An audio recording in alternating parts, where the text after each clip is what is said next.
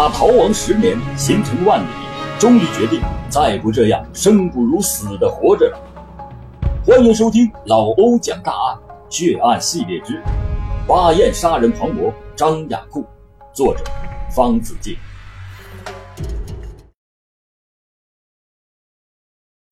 一九八八年的深秋，吉林省长白朝鲜族自治县某联办参厂的老好头领来了一个四十岁左右的陌生人。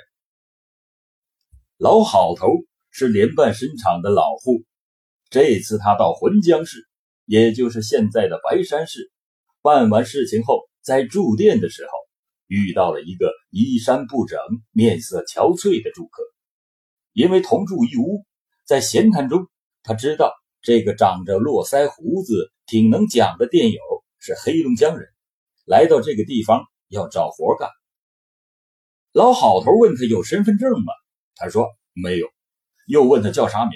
他说叫刘毅，还说他是一步步走到这个地方的。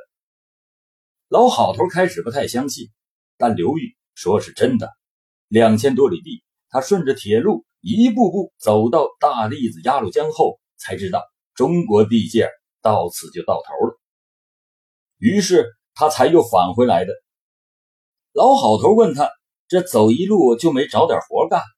刘毅说：“啊，找了，都不合适。”老好头问刘毅：“那你都会干啥活？”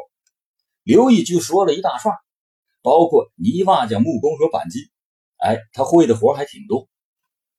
老好头又续上一根烟，说：“哎，这些活啊，在山里头都不大用。那管理参，你明白不？”刘毅知道他指的是人参，管理深他是真的不懂，就说：“嗯，不明白。”老好头又问：“那要是我教你的话，那你能干不？”热心肠的老好头看出刘毅是个精明人，果然他回答道：“你要是教我，我肯定能干好。”啊，哎，那就行。这老好头啊，很是宽心。第二天一早，刘毅跟着老好头上了开往长白县的长途汽车。刘毅这人干啥活都挺地道，不仅能吃苦，还能跑山，甚至啊，比当地人都强。打猎、采蘑菇、挖草药，没有他不会的。而且呢，枪法还特别准。这说话间，就到了第二年。他手里就由来时的空空如也，变成了有三万多块钱存款的万元户。这在当时，在联办参厂上也称得上是大粮户了。经济条件的宽裕，使刘毅有机会接触到当地许多的女性，其中最有几分姿色的，要数年方二十五六岁的徐某。这个徐某，别看是长在山沟里的姑娘，那长相和身段。一点不比城里的姑娘差。在第二年开春时候的一天早上，这个徐某约好刘毅上山刨药材，俩人是结伴而行，一边是刨药材啊，边说边笑。结果啊，还不到中午，这一男一女啊就刨到一块儿去了。这俩人干完那事儿之后啊，徐某呢也没图啥，倒是对刘毅扔下一句话，他说：“你跟我有了这事儿。”往后你就不许再跟旁人了。刘毅呢，爽快的答应了，也提出了同样的要求。那你也不能再跟别人了。徐某回答说：“这你就放心，你这么好啊，又有劲儿，我跟旁人还有啥意思？”这几年下来，刘毅不仅买了牛，拴了车，还置办了单管猎枪和猎狗，现在就缺个屋里守家望门的女人了。但他不想结婚，因为呀。有的是女人属于他。有时进山打猎十天半个月回不来，刘毅就像个准野人似的吃住在原始森林里。他是从不迷路，更饿不死。所有这些能耐都让当地人不敢小瞧他。他有个邻居张某，是和他住的门挨门，曾经多次跟他一起呀合伙进山打猎，然后。把打到的猎物拿到他老丈人家，说是以后卖了钱，两个人再平分。可是几次都食了言，两年多了没给过刘毅一分钱。后来刘毅找张某要钱，张某不给，从此两个人就结下了仇疙瘩。不久前，刘毅花八百块钱买的猎狗让人给咬死了。刘毅马上就怀疑是张某干的，因为头一天傍晚，他看见张某的老婆隔着板帐子给他的狗扔过来半个馒头，半夜呢，狗就死了。这一夜，刘毅几乎是一宿没睡。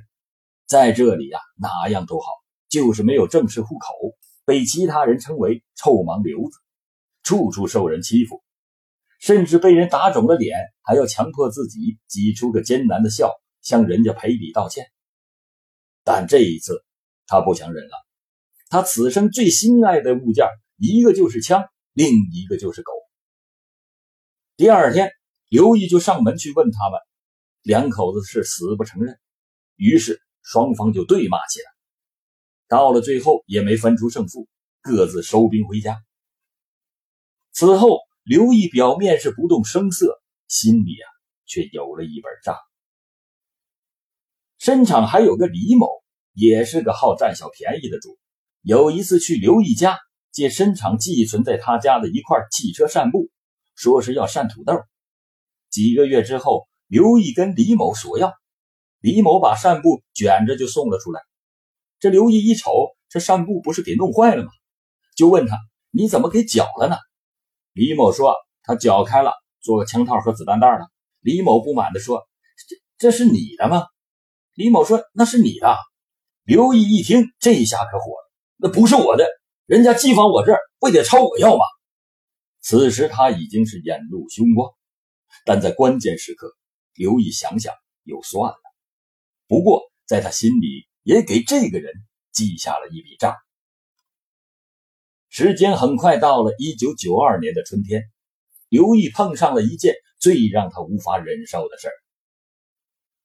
那天他上山找药材，无意间发现，在树林里有两个光着下身的男女在野合。这不看则罢，这一细看呢，你们猜这个女人是谁？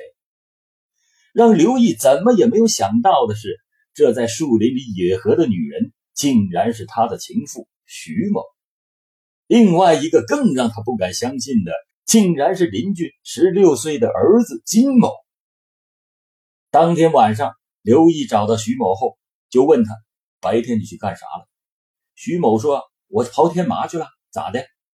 刘毅说：“我也去刨天麻了，还看见两个人。”一听刘毅这么说，徐某就不吱声了。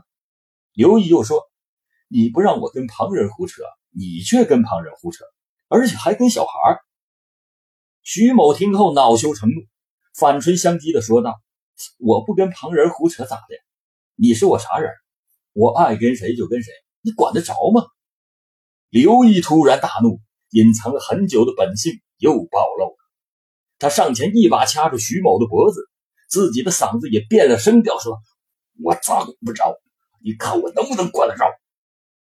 徐某顿时被掐得眼冒金星，呼吸短促，脸色紫红。你，你掐死我吧！死在你你这样的男人手里，我我不后悔。徐某这样断断续续的说着，其实啊，刘毅并不想要他的命，只是一时兴起，想出口恶气。他见徐某口气软了下来，又不张扬，还说出了这样一番话，掐着他的手啊。也放缓了力度，直到最后放手罢了。但在刘毅的心中，自己的花被人家采了，采他花的竟然还是个乳臭未干的毛孩子，他怎么想也怎么别扭。他还祸害我的牛！刘毅吼了一声，掉头消失在夜色之中。如果说这件事是导火索的话，那么那个十六岁的男孩就成了。这导火索的火种。第二天，那个小男孩拿着镰刀上门去找刘毅。哎，你别看这小子才十六岁，个子却已经是一米七八，那气势挺盛的，对刘毅说：“老刘，你为什么说我害你的牛呢？”刘毅正吃早饭，一见到他就气不打一处来，大声的骂道：“你他妈没害我牛！前两天我的牛草料理，那铁掌是不是你干的？”小男孩倒也不是善茬子，我我没干。紧接着俩人就动起手打了起来。这颗沉默已久的炸弹，终于在许多人还没明白怎么回事的情况下，突然就爆炸了。初生牛犊不怕虎的小男孩先砍了刘毅一菜刀，刘毅也迅速的抽出了他自制的猎刀，还了他一刀。但是两个人都没有受到重伤，倒是刘毅的凶器让小男孩失去了勇气。小男孩转身逃回家去了。刘毅以为他跑回去是回家取枪，立即就产生了杀人的念头。他想到，你回去取枪，莫不如我呀，先拿枪把你给打死。于是刘毅进屋，拿出枪，直奔小男孩家扑去。刘毅来到金家，听到小男孩正跟他妈说道。老刘拿刀砍我，他妈却说：“砍你，砍你，你不跟他干。”听到这儿，刘毅接口骂道：“有他妈你这么护犊子的吗？他拿菜刀砍我，你知不知道？”金家的老婆说：“砍你活该，你也是臭盲流子，你我我打死你！哎，你敢上派出所告你去？”刘毅杀鸡顿起的吼道：“你再说一句，告我去！”金家老婆毫不相让，就告你。只听。啪的一枪，刘毅把金家的女人就给打倒了。她的丈夫老金从屋里跑了出来，紧接着又是啪的一枪，把老金也给打倒在地。刘毅又迅速的推弹上膛，用枪指住了小男孩，但是他没有扣动扳机，而是吼道：“滚！”小男孩转身就跑。这时的刘毅并不惊慌，他拖着枪从容的朝村外走去。走到三十多米外，又碰上了邻居张某，也就是那个早在他心中深深记着一笔账的那个人。张某见刘毅过来，他说：“你个臭盲流子，还敢在这里开枪打死人！”刘毅二话没说，端起枪一枪就把张某给打死了。这时，刘毅才开始有点害怕了。他想跑，但他发现枪的小弹簧坏了，就掉头往。刚被他打死的张某家跑，刘毅知道张某家里也有一把枪，那枪是他俩同一天买的。不料事情啊就是那么凑巧，迎头又碰上了另一个在他心里记了一笔账的李某。刘毅立马站住，恶从胆边生，单手把枪往上一抬，还有你一个。但是这回枪没响，刘毅丢下枪，闪电般的冲进了张某家。摘下了墙上挂着的张某那杆猎枪，出门就猛追李某。李某是没命的跑回家去，也拿出了自己的枪。相距也就只有二十多步的时候，这个刘毅果然是厉害，单打猎枪退弹上膛，他只需要三秒钟。李某回家抓起枪和子弹也是很快上膛，但在危急时刻，他仅仅慢了几秒钟。刘毅比他更快的把枪从后窗戳了进去，砰！又是一枪，一枪就把李某从炕上直接就掀到了地下。刘毅之所以打死他，不仅仅是因为以前的仇气，还因为啊，他跟李某的妹妹相好。李某知道后很是不满意。之后，刘毅就逃进了深山老林之中。一枪一个，四枪杀死了四个人。不要说在这么小的地方，就是全县乃至全省也从来没有发生过。当公安局副局长刘兴远、金荣哲带人火速的赶到了联办深厂时，天色已经是黄昏。刘兴远皱着眉头问联办深厂干部：“这个刘毅是什么地方的人呐？”这刘毅到底是什么地方人，谁也说不清楚。好几年了，只知道他是从黑龙江那边来的。刘兴远、金荣哲和郭华等人分析，刘毅极可能要到北港的四分厂及其下面的七道沟的河底。郭华提出来要带人呐赶往北港堵截，因为要抓住狡猾的刘毅，不能跟着他的后面走，而必须抢在他的前头才行。到了北港，北港派出所的民警与郭华等人汇合一处。下到七道沟的河底，但可惜两次用冲锋枪扫射都没有扫到他。到了第二天中午，这个当年从黑龙江一步步走到当地的刘毅，决定再像当年一样，一直往北走，一步步再走回黑龙江。不料第二天中午，刘毅是又累又饿，想弄点吃的东西的时候，与搜捕他的一个小组的三名战士迎头相遇。武警们马上把微型冲锋枪指向他，高喝：“站住，别动！”刘毅听到喝问，猛地一窜，就进了林子，从此不见了踪影。